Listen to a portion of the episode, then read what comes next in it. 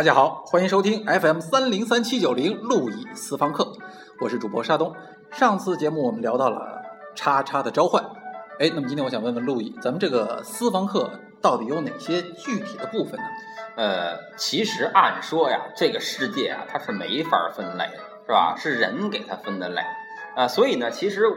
那咱们是人，咱们就得给它分类。对对对对对对，所以咱们那既然是人，所以咱们不得不把这个课分成类，所以咱们就按照人们的一个知识结构，是我们从小到大受教育的一个知识结构，给它做一个简单的分类，是吧？大概分成这么四类啊，分别是西方文学史、西方哲学史、西方音乐史和西方数学史。哦，那咱们这四类课程，就是学完之后有什么用呢？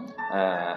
简单的说啊，就是什么用都没有啊。行，那我们今天这节目就不用再录了。不是，呃，对对，那呃，那什么没用，什么用都没有，咱学它干嘛呀？啊，学它干嘛？就是说，或者说，其实啊，从你说的对啊，其实咱们今天录这期节目啊，也是什么用都没有啊。但是你不要忘了啊，就是你说我们平时啊关心的那些事儿啊，比如说这个以前啊，呃，有两个人是吧？他比赛呀。这个谁的消息在这个这个小区传播的速度快，是吧？第一个人呢，就动用了这个小区所有的手机、电台啊，什么什么广播啊，这些这些媒体，是吧？结果第二个人呢，把这件事呢，哎，绘声绘色的告诉了几个老太太，是吧？结果呢，这第二个人赢了，是吧？那么也就是说，其实这个老太太关心的事儿啊，他就都是什么用都没有的事儿。啊，你想想，就是说你们平时这个，咱们平时这个这个茶，这个你你你工作了一天是吧？你茶余饭后你累了，你想谈点什么呢？你谈的一定都是那些什么都没有的事儿。你说这个两个人在公园打野炮是吧？你说你去看这件事儿到底有什么用？但是如果我现在告诉你，哎，那个谁跟那谁在公园打野炮呢？或者说有一次是吧？我的一个学生跟我说。哎呀，啊，鹏哥，那个那边车里有两个人在车震，这个时候我们几个人一下哗就起来了，是吧？什么话也不说，就是就用尽平生吃奶的最快的速度跑坐着火箭也得去看，坐着火箭也得去看车震。但是那有什么用呢？是不是？所以就说没用的东西才会对我们产生一种吸引力啊啊！对，这就好像我们之前学过这个戏剧啊，往往说这个没有台词停顿。往往它比台词还更有对对对冲击力，对对对吧？或者换句话说，我们说这个脸上面无表情，嗯嗯，这也是一种表情，是。所以说没用，其实很有用。是，呃，你说的这个话很对啊，但是跟咱们今天所说的话题一点关系都没有啊。但是我还是欢迎你来说啊，因为没用就是有用，是吧？啊对，嗯。这个呃，所谓的这个没用的东西啊，就是这个与我们要做的这个事情无关的东西，是吧？无关的东西，或者简单的说呢，它就是这个，它就是这个这个一个跟我自己没有利害相关的东西，是吧？你说这个一个这个为什么咱们平时你看电视里啊，还有说咱们有亲身经历去赌博的人哈，他赌博的时候，那个赌博的那个游戏啊，一定非常简单。是吧？基本上就是抓一张牌比大小，或者什么，是吧？赌博的这里面，它更多的是考验你的心理素质，不是你的技术素质。但赌博挺有用的，它它能挣钱啊，是能挣钱呀，因为它也能赔钱啊，对，它也能赔钱，是它牵扯到了很多利害关系，是吧？在这些利害关系里，你被这个十万、十亿的家产压着，让你去玩一副牌，这副牌你玩不好。是吧？除非是你心理素质达到了一个涅槃境界，你才可能当这个东西什么都没有。哎，或者我，或者我上桌来打牌啊，输赢别人掏钱。哎，对对对对，这是这是最好的一个方式。对对对，因为这个事儿跟你没关系。对，所以你就能把这个牌打得非常的有意思，是吧？否则的话，你自己是不敢冒这个险的。是吧？那么大家考试、学习这些东西，就是因为有太多有用的东西压着你，使你自己没法放松的自由的学习，是吧？就好像咱们从现在从望京去西单，是吧？你如果是去西单要完成一件任务，那你就非逼着自己，在堵车的时候，是不是考虑坐地铁呀？是不是考虑用最快的方式达到啊？那这一路上你想的时候，赶紧去，赶紧去，赶紧去，哎，快点，快点，快点！哎，怎么他们还不到啊？是吧？你什么都没有看到。但是如果你去西单没什么事儿，仅仅是去逛逛，那样的话，你就可以选择坐车从望京先坐到天通苑，再从天通苑绕到天坛，再从天坛怎么着绕到西单。这一路上虽然可能花了四个小时，但是你饱览了世间一切的风光，嗯浏览了人生百态，是吧？所以咱们私房课要学的就是些没用的东西。哎，没用的东西啊。那么从再咱们再往远了说过来，是吧？那么其实咱们每一个人，其实，在就是闲闲着的时候，其实需要的啊，都是艺术啊。艺术它也不是一个很高级的东西，是吧？其实它很简单，它的起源就是一个闲的蛋疼的事儿，是吧？啊艺术的起源就是闲的蛋疼。那个、那个、那个、那个什么，是吧？没、没、没，就没事儿的事儿哎，没用的事儿，没事儿找乐子，是吧？你比如说哈，那个就是说，比如说这个从性的角度来说啊，这大猩猩啊，它跟人是很接近的，对吧？嗯。但是这个大猩猩啊，它的这个性的这个就是不能说性高潮啊，因为人的性高潮持续时间也不长，但是大猩猩的整个那个性快感，就是你这个咱们。就到高潮之前的这个过程啊，是非常短的啊，基本上十几秒就完了。但是人呢，是吧？至少要来个十分钟吧，是吧？嗯而且那个像你看欧洲人、欧美人，可能一下半个小时嗯就不出来；亚洲身体差一点儿，是吧？最后来两下，但之前总得，哎，是吧？拿一些小的工具啊、电动玩具啊，是吧？这些，但是他们总会人跟动物的区别就是，人在性行为中会把这个前戏做得非常长，嗯而且人有一个。一点儿用都没有的器官就是阴蒂，是吧？这个阴蒂是纯粹给人刺激这女性快感，嗯是吧？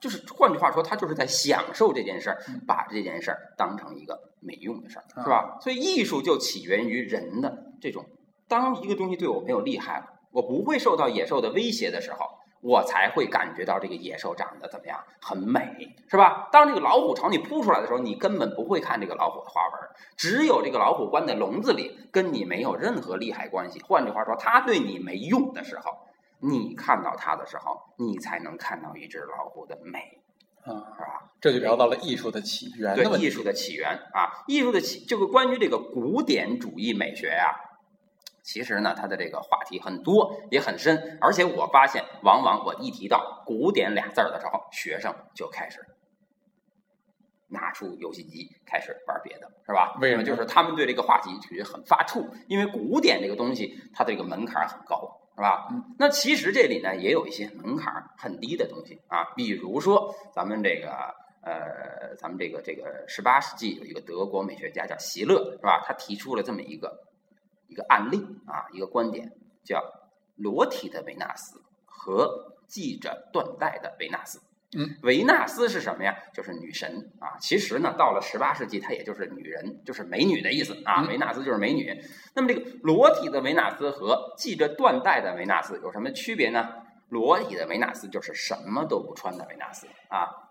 那么这个着衣的维纳斯，就是系着缎带的维纳斯，就是穿着性感内衣的维纳斯。这俩有什么区别呢？这俩有什么区别呢？你比如说，你今天在大街上看很多姑娘是吧，穿着很性感是啊，吧？我以为你要说很多姑娘穿着衣服，对对对对对，穿不是不是都穿着衣服呃这个裸体的维纳斯啊和这个着衣的维纳斯，你不要理解成穿和不穿衣服啊，哦而是说你理解成裸、赤裸相见和有点遮挡。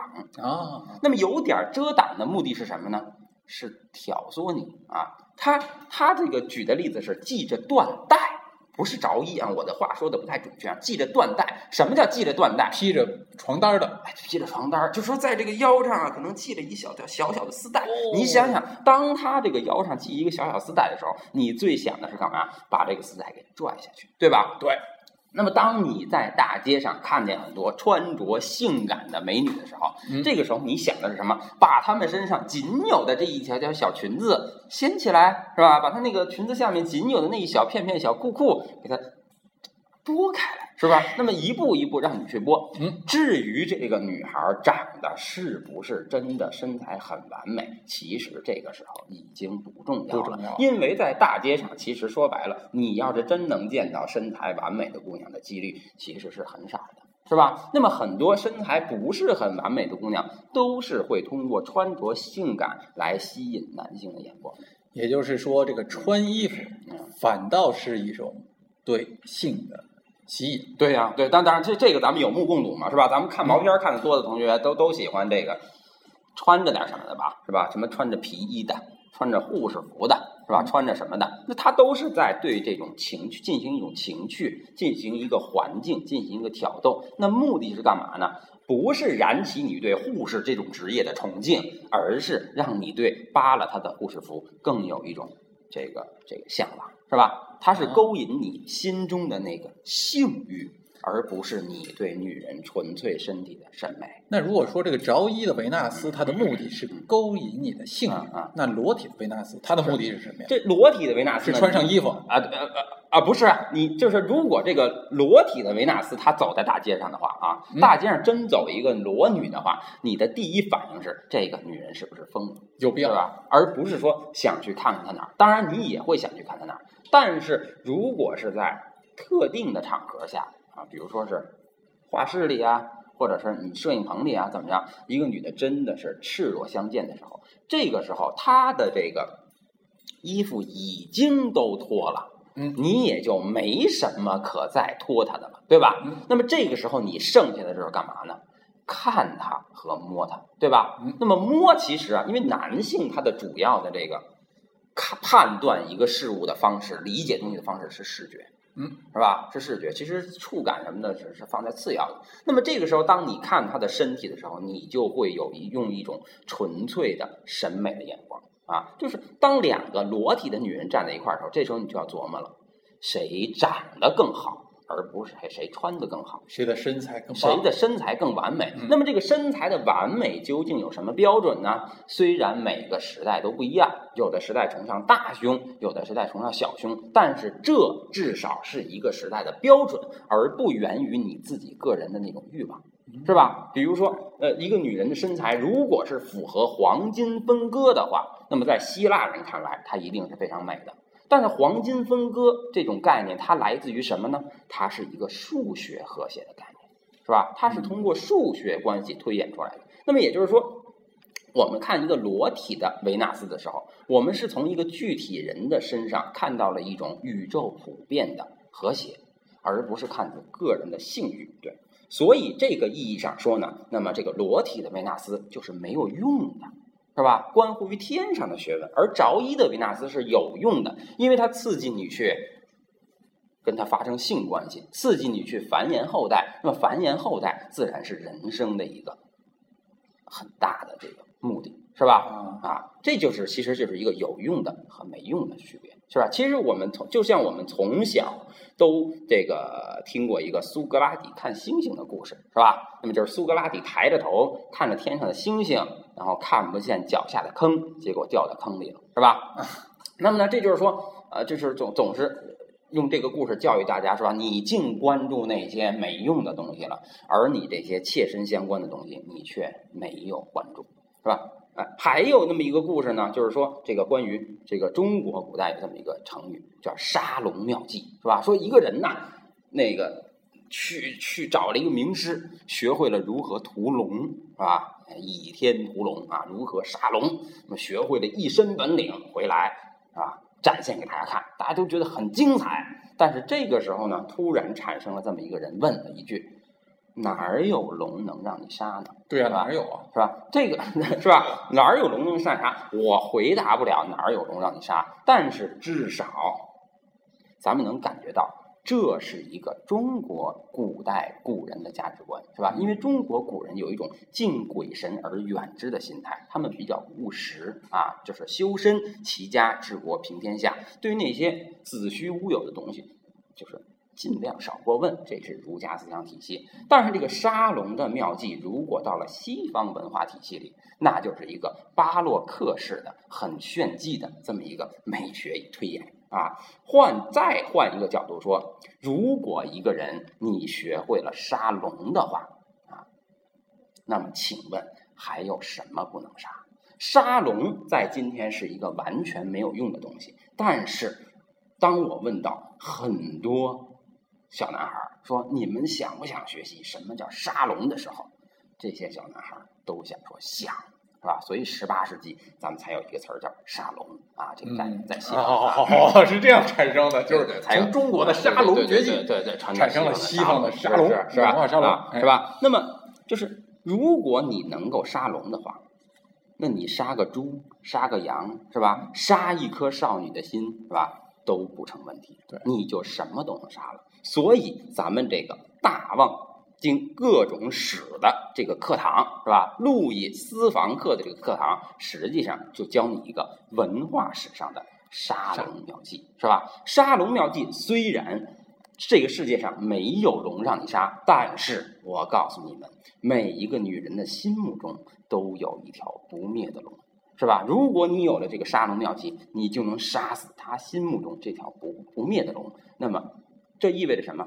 意味着你将成为他心目中新的一条不灭的龙。好啊，说的太好了。那么我们从下次开始就要具体来讲对怎么杀这个龙。对，怎么杀这个龙？嗯好。行，感谢大家收听 FM 三零三七九零路易私房课。